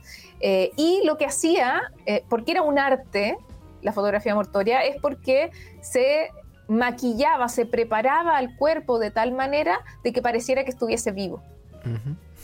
Sí, en el fondo esa era la idea, ¿no? Se, claro. Tú sacabas la foto, ponías al muerto entre medio de todos los vivos, sacabas la foto y no te dabas ni cuenta quién, está, quién estaba muerto y quién estaba vivo, porque está súper bien maquillado y con atriles y cuestiones sosteniéndole la cabeza y bla, bla, bla, ¿no? Para que, eh, obviamente hay fotos y fotos, hay fotos mortuorias donde el muerto es muy evidente quién es. es muy muerto, y, sí. y hay otras fotos donde es súper difícil cachar quién es el que está muerto, porque era realmente un arte. Entonces, eh, a mí me pareció tan fascinante este tema, que además es algo imposible de que ocurriera, por ejemplo, hoy día. Hoy día es imposible que existiera un estudio fotográfico de fotografía no, o sea, jamás. Claro, así como aterrizándonos un poco como a la, a, la, a la generación nuestra actual aquí, gente más joven que nos ve, como dicen ahí, claro, pues como ir a sacarse una selfie ahí con el tío que se murió, ¿cachai? Como que, que eso es lo, más, es lo más que veis, de hecho se ve igual en, redes sociales que tú veías así, oh, chao abuelita, y como la, como la selfie ahí con el cajón abierto, pero acá era como una, una cuestión más, más artística, digamos, más, más conservada. Todo, todo alrededor de la muerte, del concepto de la muerte, ha cambiado mucho. Porque en el siglo XIX lo que eh, entendíamos, o sea, lo que se entendía por la muerte era realmente un paso más de la vida. Como la experiencia, la, eh, experiencia, la expectativa de vida era mucho menor. Eh, la gente tenía como una, un vínculo mucho más humilde con la muerte y mucho más natural también. No era un tema tabú, eh, acuérdate que estamos hablando de los tiempos en los que había cuatro, cinco, seis plagas al mismo tiempo, entonces moría muchísima gente. Aparte, eh, No, no había agua potable, con suerte había jabón, eh, no, no, sé, no habían remedios ni la tecnología que tenemos hoy día, no habían clínica. Entonces, obviamente, la muerte era un tema súper cotidiano, era algo muy cercano para la gente. Entonces, la gente como que no se aferraba tanto a la vida, por así decirlo. ¿sí? Lo que ha sucedido con nosotros, con la sociedad contemporánea, es que hoy día, como tenemos agua potable, tenemos jabón, tenemos clínicas, tenemos vacunas, tenemos remedios, etcétera, nos creemos inmortales de alguna manera. La, la, muerte dejó de ser un tema común, al contrario, lo evitamos lo más posible. Por eso es que es un tema tabú. No, no quiero hablar de eso, porque yo, yo quiero controlar la muerte, yo quiero evitar la muerte, quiero retrasarla lo más posible y soy capaz de hacerlo. Entonces nos hemos distanciado muchísimo del concepto muerte y por eso lo tratamos como lo tratamos hoy día. Entonces de ahí que sea tan distinta la forma en la que abordamos la muerte, por ejemplo, en el tema fotográfico, en el tema artístico. En el siglo XIX, sacarse una foto con tu abuelo muerto era el, el acto de, tributo y honor más importante que le podías hacer a tu abuelo. Era un momento solemne la fotografía mortuoria. Mientras que hoy día sacarte una foto con tu abuelo muerto es una falta de respeto horrible. Claro, no por eso mal gusto, mm. ¿Cachai? O sea, cambió, o sea, es exactamente, el acto es el mismo, pero la percepción del acto cambia completamente. Entonces, bueno, eso es lo que es una, de las cosas que a mí más me llamaba la atención. Eh, y por supuesto hice muchísima investigación sobre la fotografía mortuoria, en qué países se habían hecho, tuve acceso a muchos eh, archivos que lo compartí en mi, en mi cuenta de Instagram, compartí eh, como una treintena de fotografías mortuorias reales, en el fondo archivos reales. fue muy entretenido de investigar. Y bueno, y de ahí obviamente saqué toda la información para hacer la novela, que la novela es específicamente, cuenta la historia de un estudio que se dedica específicamente a la fotografía mortuoria a fines del siglo XIX en Chile. Eh, y que eh, tiene la particularidad de que la fotógrafa, porque es, es, una, eh, es una adolescente, en verdad, no es una mujer, es una adolescente la que saca las fotos, ella tiene este don particular de que las personas muertas a las que ella fotografía se comunican con ella cuando ella revela la foto. Ya. Y, esto claramente es algo que a ella no le gusta mucho. no, es, algo que disfrute mucho, que digamos, ¿no? Y por ahí pasa también eh, el terror. El terror pasa por ahí y pasa también porque las descripciones de la manipulación de los cuerpos, en el fondo la descripción de, de qué es lo que había que hacer con los cuerpos para que lucieran bien para la foto, son descripciones bien crudas y bien explícitas.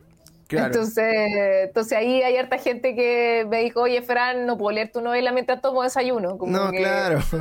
De hecho, una de las mejores descripciones que, escuché de, tu libro, en el fondo, era como eh, que más allá, no sé, pues, o como que el tema de hablar con un muerto era como tan tan como nada respecto a la realidad misma, era tan crudo como lo, que era lo real de, de, todo lo que se hacía como para el proceso y que finalmente te termina como incomodando, generando más miedo como eso que, que, tú sabes que existe, versus, no sé, porque tal de un fantasma que tú decís, ya, lo, lo puedes creer o no, pero, pero esta cuestión de decir, puta, esta pena real, que, que lata, así, ah, como, que, como que genera también como esa, esa doble como... Eh, incomodidad, porque te así uno por un lado que te están metiendo el miedo como, oye, los fantasmas pueden hablarte así como después de que fallecen las personas, pero más encima, de esto, esto que lo hace la gente del mundo real y que igual de piteado, así que igual como de. Eh, igual de, crudo.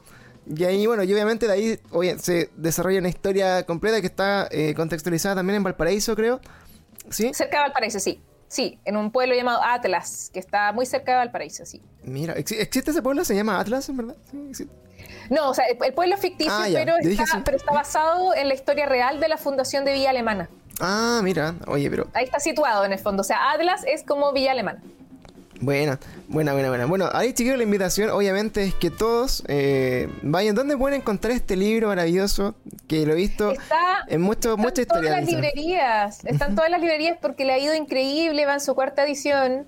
Eh, así que estoy feliz porque de verdad que le ha ido muy, muy bien el libro, ha tenido muy buenas críticas. No, estoy chocha porque de verdad que ah, me fascinó escribirla Me encantó escribir esa novela, lo pasé demasiado bien escribiéndola. Eh, y la gente lo ha pasado demasiado bien leyendo, entonces eso obviamente es súper gratificante. Eh, así que sí, la pueden encontrar. Bueno, estamos en plena cuarentena, así que eh, obviamente tienen que pedirlos online, pero hay muchísimas librerías que han abierto sus catálogos online y están haciendo despacho a domicilio. Así que si es que les interesa el libro, gracias. privilegien sus librerías de barrio, chiquillos, las pymes, mm. las librerías chicas, ¿sí? Eh, yo tengo mi librería favorita, si a alguno de ustedes le, interesa comprarla ahí. Eh, es una librería familiar, es una pyme familiar, chiquitita, que obviamente está ahí a duras penas eh, tratando de, sobrevivir en la pandemia, como todos, ¿ya? y ellos tienen disponible mi novela, por si la quieren pedir, es La que leo forestal la que leo que está aquí en Plaza Italia. ¿sí? Yo vivo aquí en plena Plaza Dignidad. Aquí mismo está eh, la que leo forestal, que como te digo, ha sufrido harto, no solo por la pandemia, sino que además por todo lo que está pasando aquí, lo que pasa siempre aquí en la plaza.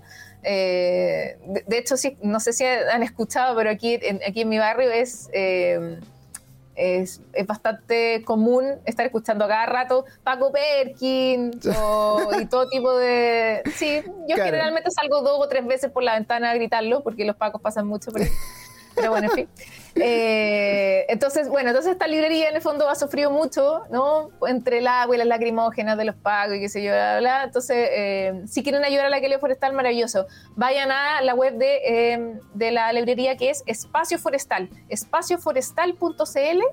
Ahí está todo el catálogo de la librería y eh, ahí está mi novela y obviamente pueden encontrar otros libros que ustedes quieran y los, los compran ahí por la web y se los eh, desde la librería se los despachan a sus casas. Buena, buena, buena onda. Oye, preguntan en cuánto, la, pregunta del millón. ¿Cuánto vale el libro para ahí, para, para que sepa más o menos cuánto, el, en, qué precio pone?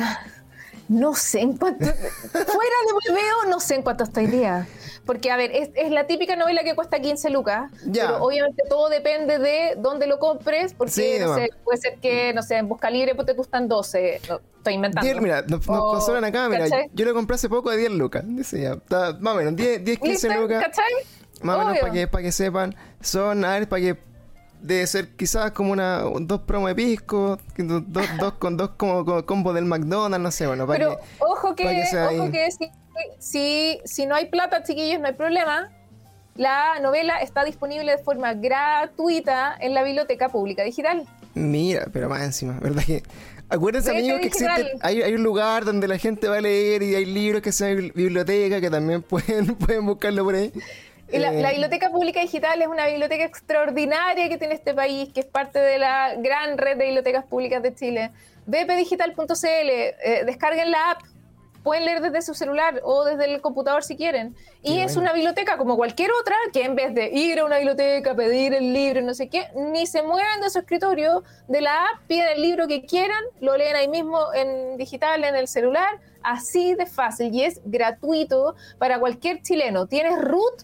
Perfecto, ya tenéis acceso a la biblioteca pública digital. Y ahí está mi novela, está... Eh, disponible para leer eh, gratuitamente de forma legal, de forma eh, bien hecho, en una biblioteca como corresponde y de forma gratuita. O sea, ¿qué más quieren? Oye, manso dato, yo no, no, tenía idea. De hecho, nosotros siempre, así como que pedimos, así como con harta vergüenza a veces a, los autores, oye, ¿no tenéis como una copia PDF como de que nos prestís para leer? Pero bueno, vamos a revisar antes en esa biblioteca digital si están los libros antes de, de pasar ahí por, por ratones. Pero eh, Exactamente, privilegien, es que no, no existe lo que estoy diciendo. Eh, la, a ver, la cultura es una de las áreas productivas más precarias de Chile. Sí, pues. Entonces, eh, si pueden apoyar a la cultura, háganlo. No, no le roben la pega a la gente de la cultura que ya lo está pasando muy mal.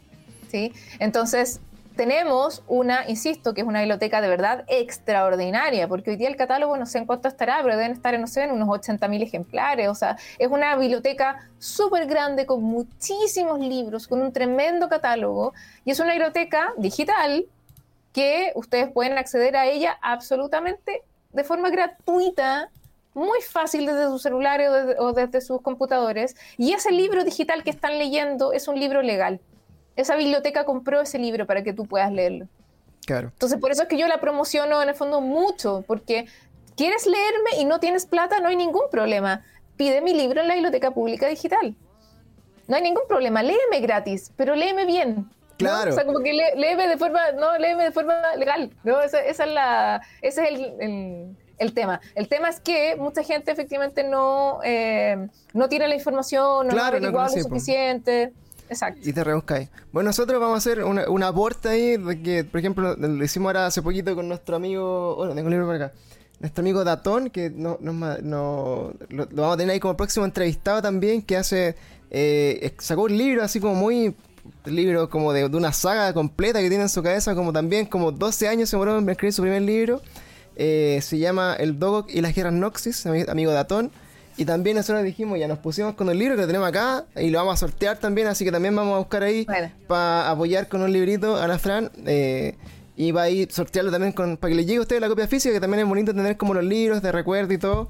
Y para que sepan también el trabajo que, significa poner como todos estos estos años de, estudio y años como de investigación y de horas y horas detrás de un teclado eh, en un libro. Así que también vamos a estar ahí eh, sacando un sorteito con ese libro para, para la comunidad también, para que la Fran nos ayude también después a, a, ¿cómo se llama?, a difundir el concurso.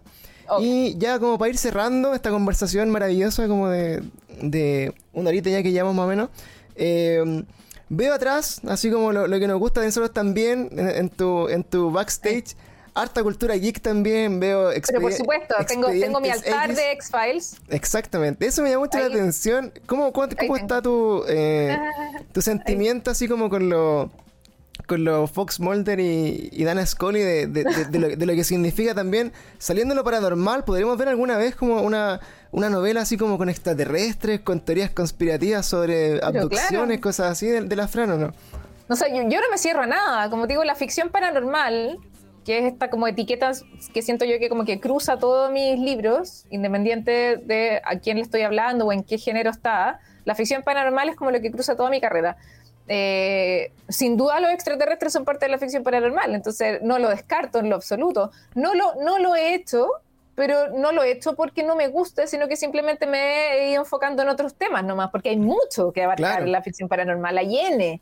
Entonces, eh, simplemente me, he puesto el énfasis nomás en otros lados, eso es todo, pero de todas maneras puedo escribir sobre extraterrestres, pero ¿por qué no? O sea, el, eh, parte de, mi, eh, de las razones por las que me obsesiona tanto el tema paranormal es culpa de los archivos secretos X. O sea, obviamente. Era, ¿no? era parte de mi obsesión cuando chica, de... Em, es mi gran fanatismo de toda la vida. Yo partí escribiendo fanfic sobre los archivos secretos X, entonces ahí se ve, bueno, de ahí no se ve, pero yo tengo libros, VHS, DVD, eh, Blu-rays, las novelas, tengo todas las, obviamente tengo toda la serie en DVD tengo el, eh, el juego, el, el, juego de... Mm, ¿De tablero? El juego de mesa, ¿no? El de X-Files.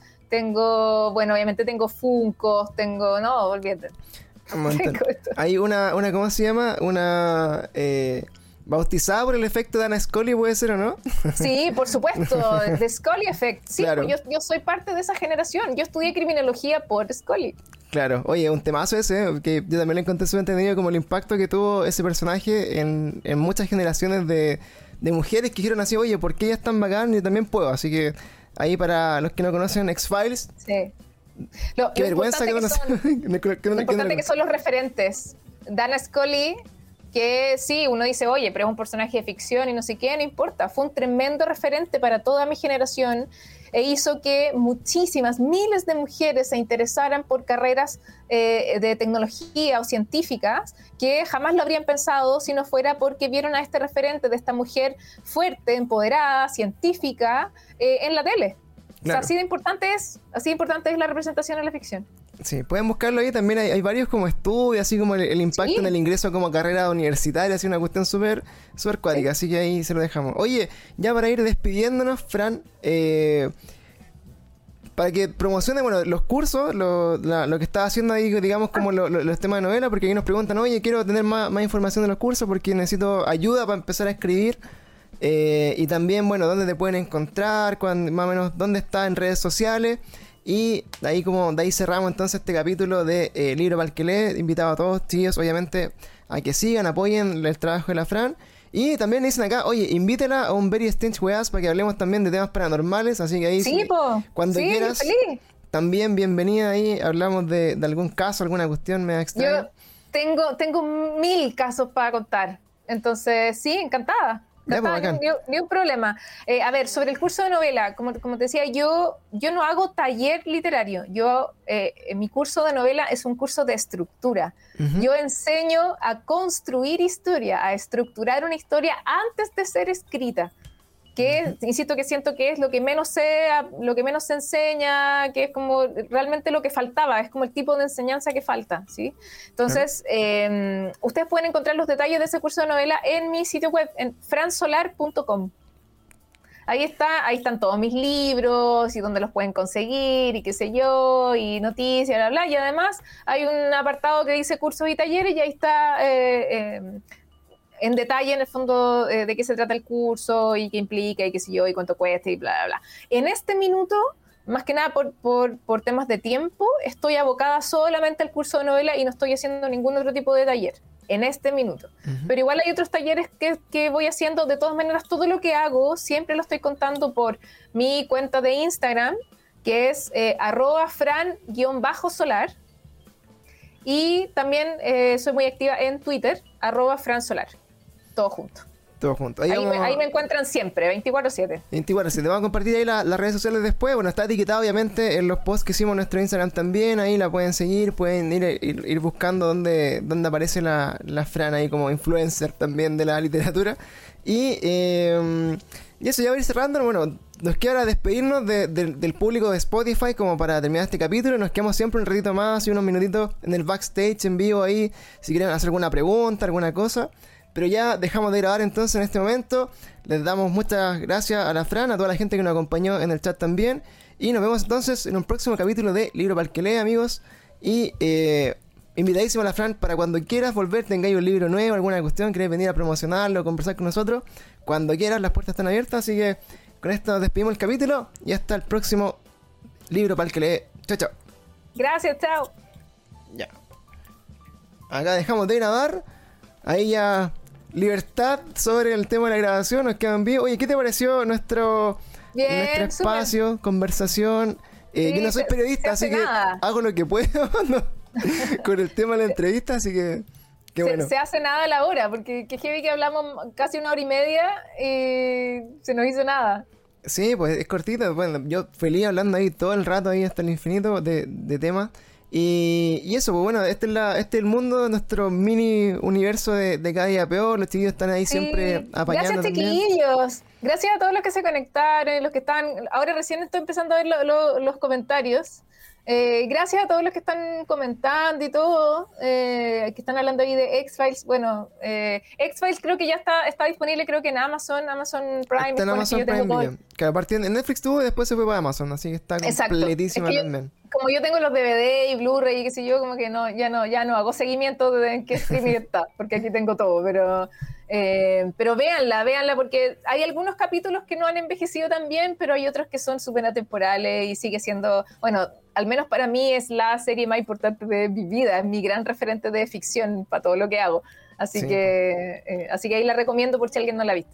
Claro, de hecho para mí así, bueno, también porque las referencias de X-Files era, era para mí así como, no sé, pues, eh, que pasó también con el, Project Blue Book, que es otra serie que salió hace poco también, era así como que, que ganas de tener la posibilidad de sentarme y, que alguien me cuente su experiencia y poder entrevistar y todo. Entonces, para mí, como esta, esta onda como de la línea paranormal ha sido así como ya listo, con esto estoy. Entonces, bueno, ahí pueden verlo. Es muy interesante el tema de los X-Files. Me gusta mucho cómo abordan estos capítulos independientes, que son como historias que terminan, digamos, como el mismo capítulo. Eh, hablando como de la criptozoología, así como de todo el, monstruo de Jersey o todas las cuestiones así como que aparecen en, en, la cultura gringa más, más, más pop. Y entre medio está como todo el tema como de la conspiración, que también esa cuestión, toda esa línea para mí es como lo más bacán de, X-Files. Sí. Y, y, todo el rollo ahí como de Fox Mulder con su papá, su hermana y todas las personas que, que tienen que ver con, la, con los grises y la, y, la gente que nos domina. Así que, eh, si no han visto X-Files, no, vayan a verla, por favor, ahora mismo. Sí, sí, vayan, vayan, vayan. Es, muy, es, demasiado entretenida. Así que eso. Oye, ¿tienen alguna pregunta, chiquillos, que quieran hacerle a la Fran así como cortita antes de despedirla? Porque me imagino que tiene igual algunas cositas que hacer. Eh, si quieren preguntarle sobre, bueno, eh, algún dato, algún dato así como, como un tip, alguna cosa como que tenga que ver con el tema de la literatura, o si quieren eh, alguna cosita más, obviamente la pueden pillar también después en sus redes sociales. Ahí para depender. Porque alguien me había preguntado si le podíamos hacer preguntas, no sé quién fue, para arriba. Ahí que tienen un par de preguntas, no sean tímidos. Y, y de momento eso. Oye, y, y pregunta así como ya...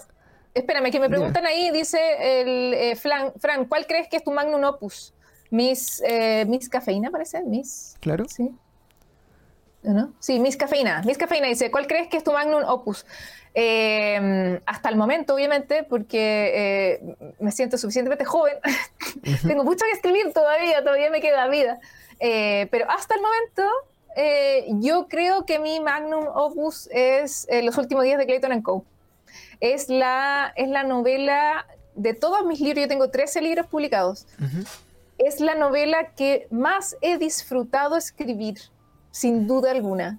No lo he pasado tan bien escribiendo una novela como escribí esa.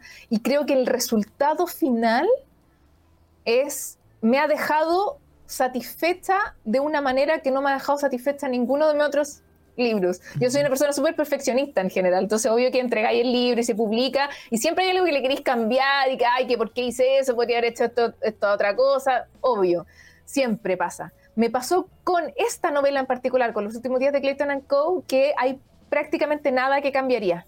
Es una novela que me dejó muy satisfecha desde el principio y que me gustó mucho hacer.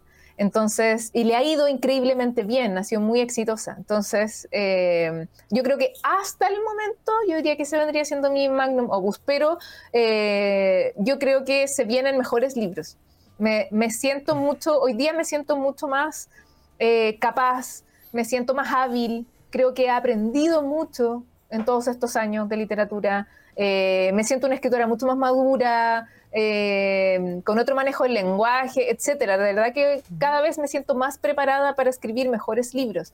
Entonces, yo creo que a lo mejor no he escrito mi mejor libro todavía, probablemente se viene. Claro, yo creo que eso, siempre pasa cuando uno es como tan eh, perfeccionista, yo creo como que siempre uno dice como que ah, puedo hacer algo, puedo ir más allá siempre, entonces buscar como siempre como el, el, siguiente escalón va a ser como obviamente que, el resultado también se note para la gente que lo que va siguiendo ese proceso, porque finalmente yo creo que no sé, pues terminar un libro y, decir ya voy a escribir mi siguiente bestseller no es como una cuestión de un día para otro, porque este es un proceso largo y de formación. Así y, es y entiendo este libro, ¿cuándo se lanzó? ¿El, de. El, 2000 cuánto fue? 2019, justo pre-pandemia. Entonces, igual, igual dentro del, tiempo es ya poco tiempo, entre comillas, como en, en el aire, así como que le, debe quedar un, año, un par de años más todavía como para que se, se dice, oye, no te pregunté yo, que las preguntas que me quedan ahí en el tintero, eh, ¿fue este libro eh, justamente el que, el que se considera como un bestseller, el que está traducido en muchos idiomas y todo eso? Yo tengo varios, tengo varios bestsellers. Eh, mi, eh, mi, primera novela, La Séptima M, esa novela es bestseller y esa novela es la que se publicó en 16 países y está en cuatro idiomas. Y eh, tengo, tengo otro bestseller que es mi, mi, primer libro infantil, igual a mí, distinto a ti. ese es un libro que va en su doceava edición. Wow. Oye, está también en varios países y, estando, y tengo otro que está en dos idiomas. Eh, tengo varios libros que les ha ido muy bien, ¿no? Yo, yo no me puedo quejar, si a mí, me va bien. Oye, bestseller, como, así como para nosotros que tú decías bestseller, un libro que se vende caleta y como que es famoso, entre comillas, pero ¿cuántas copias, así como en el mundo de, los escritores, me imagino nosotros estamos igual que nosotros, así como, oye, ¿cuántos seguidores tenéis? ¿Cuántos viewers en tu stream? ¿Cuántas copias tenéis que vender de un libro para que se considere bestseller? Y, y si te dan algo, te dan como un premio, una medalla, te reconocen. ¿Cómo funciona ese mundillo de, los escritores? No, nadie te da ninguna medalla, ningún reconocimiento, ningún galvano. Por eso no, nada, nada, para nada. A ver, es, eh, la respuesta es un gran depende. Todo depende, todo depende del mercado, todo depende del país en el que está, todo depende del tipo de libro, es un gran depende. Entonces, no sé, por ejemplo, eh, dependiendo, dependiendo del tipo de libro, del género, por ejemplo, eh, un bestseller puede ser un libro que vendió, no sé, 2.000 ejemplares, por ejemplo. Ya. En un año. Pero hay otro tipo de libros que, por ejemplo, ¿te acuerdas que te decía que en Chile la lectura está muy asociada a lo informativo, ¿cierto? A lo educativo. Entonces, en Chile lo que más se vende son libros de no ficción. Eso es lo que más se vende en Chile. Ah, Los libros como de trivia, ¿cachai? Como informativos, periodísticos, autoayuda. Eh, eso es lo que más se vende en Chile. Eh, la ficción se vende poco en comparación a, a, lo que se vende por el otro lado, ¿ya? Entonces, por ejemplo, un libro como, no sé, qué sé yo, como Historia Freak del fútbol, o ah, como ese tipo de, libros como de trivia, o libros de autoayuda, por ejemplo. Esos libros, para que sean bestseller, ah, tienen, que tienen que vender, no sé, 7 mil, 10 mil al año. ¿Cachai? o sea, son, son, otros números, pues, ¿cachai? Nada que ver, porque en volumen ese tipo de libros vende mucho más. Entonces, para que sea bestseller, realmente tiene que vender mucho. ¿cachai? En cambio, la ficción, los valores son menores, porque la ficción no se vende tanto como si se vende la no ficción. ¿cachai? Y también depende de si es un libro adulto, si es de joven, si es de niños. ¿sí? Entonces, no sé, por ejemplo. Eh, mi, eh, este libro que te decía igual a mí, distinto a ti, que es mi primer libro infantil, ese libro lleva, no sé, de llevar como unas 30.000 copias vendidas, más o menos. Chucha, ya. Pero, pero ese libro lleva un montón de años publicado. Ya. Entonces eso es lo que se llama, por ejemplo, un long seller. Los long sellers son libros que se venden no tanto como un bestseller, se venden menos que un bestseller, pero se venden sostenido en el tiempo. Ya. ¿No? Por eso long sellers. Mientras que los bestsellers son libros que venden harto, pero en un periodo muy acotado de tiempo. Porque ese libro en un año ya lo desplaza otro libro, otro bestseller de otra persona. ¿Cachai? Son como más, como de, de Son dos fenómenos distintos. Claro. Sí, son dos fenómenos distintos. Qué bien. Oye, dicen acá, mira, ¿cuál de, las preguntitas que vamos siguiendo para acá, eh, algún referente literario que te haya marcado en cuanto a lo detallada que eres en el momento de describir escenarios? Nos preguntan por acá referente en escenarios. Así como el contexto. Yo ahí, bueno, de lo poco que leído en mi vida, me, me, me recuerda, no sé, Tolkien encontraba que a veces como que, oh, bueno, todo, todo el detalle así como del cerro, la, la, escalera, la casa. Claro, lo que pasa es que, yo no hago eso. A mí me carga eso, de hecho. Me carga eso de Tolkien, así que yo no hago eso para Yo no, yo no hago escenarios, eh, yo no hago detalle de escenarios de ese nivel. Eh, no sé si tengo un referente en eso específico. Sí tengo referentes literarios en general. Obvio, por supuesto que sí. ¿Cuáles son mis referentes? Eh, Agatha Christie, Ray Bradbury, Edgar Allan Poe, Arthur Conan Doyle, Julio Verne. Eh, los papis. en el fondo, como, como los, clásicos de la literatura universal, como de terror, ciencia ficción, son mis grandes referentes. De, la vida. Agatha Christie, por sobre todo, ella es como mi gran, gran, gran referente. Eh, la manera en la que ella maneja el misterio y que maneja como cierta información que primero no te entrega y te la entrega después, encuentro que es magistral. Eh, en ciencia ficción, mi gran maestro es Ray Bradbury sin duda. Yo diría que esos son como mis dos grandes, grandes referentes. Tengo un montón de otros más, por supuesto. Claro. Pero esos como son los dos más grandes. Oye, eh, por ejemplo, de, pregunta también que me nace a mí, eh, ¿hace la diferencia, por ejemplo, tener, o sea, yo te convencido que sí, pero por ejemplo, para hacer un mejor producto literario, eh, ¿qué tanto impacta, por ejemplo, tu formación que tuviste, no sé, pues en esto de criminología, en el periodismo, que yo siento que obviamente te, te dan formación y herramientas que alguien que se lanza que no tiene. Pero, pero tú crees, por ejemplo, que sean así como muy necesarias de que alguien, por ejemplo, no sé, porque quiera escribir, también se dedique como a perfeccionarse en otras áreas como así como que borde, así como que están como fuera de la literatura misma, pero que de alguna forma igual influyen en que, en que te den un mejor resultado de lo que tú querías escribir. Sí, todo suma. Ya. Todo suma. Por supuesto que es muy importante en mi literatura toda mi eh, formación periodística, porque yo tengo una formación en investigación claro. que ha sido fundamental para alguna de mis novelas, sobre todo, por ejemplo, para los últimos días de Clayton Co., sin duda alguna. Entonces, obvio que yo tengo eh, ese em, beneficio, por así decirlo. O sea, yo, yo parto un paso más adelante porque yo tengo una muy buena formación en investigación, por mi formación periodística. ¿Sí? O, por ejemplo, eh, obviamente, mi formación en criminología es muy importante para yo poder abordar con mayor credibilidad y mayor coherencia eh, ciertos aspectos eh, cuando estoy escribiendo un thriller, por ejemplo, o misterio. O sea, obviamente la forma en la que yo describo, por ejemplo, una escena del crimen o la forma en la que yo manejo a un personaje que es un detective, por ejemplo, o un policía, yo obviamente yo tengo ciertos insights que hace que ese, el manejo de ese personaje o de esa escena sea mucho más coherente y más verosímil eh, a partir de mi formación en criminología y de psicología forense. O sea, sin duda alguna, suma, suma absolutamente y hace diferencia en el producto final. Ahora, eh, todo depende de lo que tú quieras escribir, tú. Obvio. No necesariamente, en el fondo, eh, por decirlo de otra manera, es obligatorio que si yo escribo thriller, tengo que estudiar criminología. No, por supuesto que no. Obvio que no, si es ficción, tú podrías escribir lo que, no, lo que se te plante en gana. Da lo mismo si sabes o no sabes de lo que estáis hablando, podías escribirlo igual. Claro. Sí, sí, yo sugiero, desde mi experiencia, yo sugiero que, eh, que uno se prepare en ciertas cosas que son más técnicas o más específicas. Si efectivamente quieres escribir sobre eso, prepárate un poco porque eso en el producto final sí se nota. El lector sí se da cuenta cuando un escritor sabe de lo que está hablando o no. Sí se nota. Entonces, yo al menos creo que sí todo suma. Eh, pero no, yo no creo que haya que estudiar una carrera específica para poder escribir. No, para nada. Eso no, para nada. Pero sí, eh, estudios específicos sí te pueden ayudar a crear historias específicas. Qué buena. Oye, el tema de la, de la criminología o esta psicología forense, ¿eso lo hiciste en Chile o fue afuera? Porque no, aquí.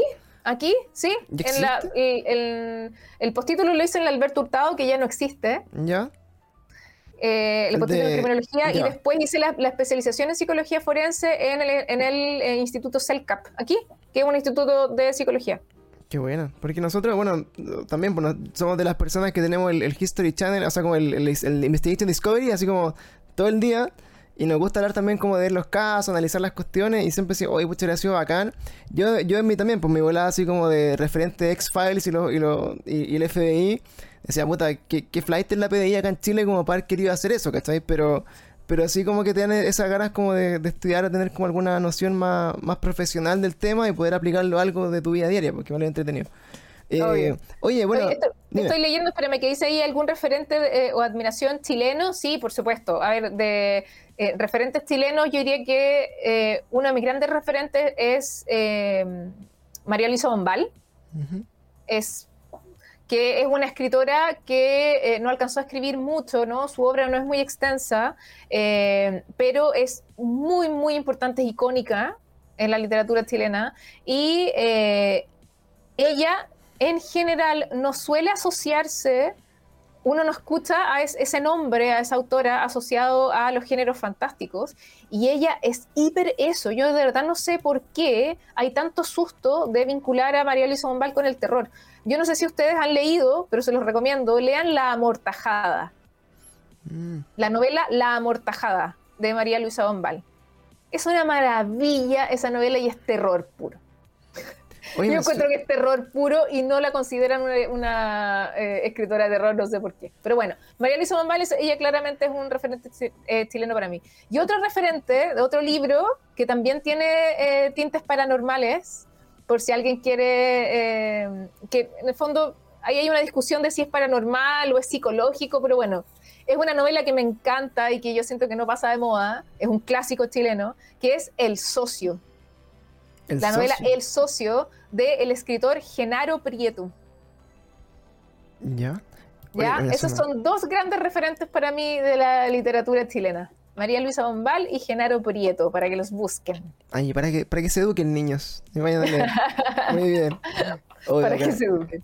Oye, muchas gracias, Fran, por el, por la conversación, por tu tiempo, que es, lo más sagrado que tenemos en nuestra vida del tiempo, así que te lo agradecemos muy eh, afectuosamente entre todas las personas. Estuvimos ahí siempre en promedio con más o menos 20 personitas que van, vienen y que se van dando vueltas, así que para nosotros es un buen rating. Y bueno, y en el Spotify también después Vamos a lanzar como el capítulo de hoy día para que lo escuchen las personas que obviamente eh, no alcanzaron a llegar hoy día. Y, nada, pues, te agradecemos nuevamente, muchas gracias. Eh, te vamos a avisar ahí cuando nos consigamos una copia ahí del, librito para hacer un, concurso nosotros por el Instagram, para que nos ayude ahí como a darle como más, más punch.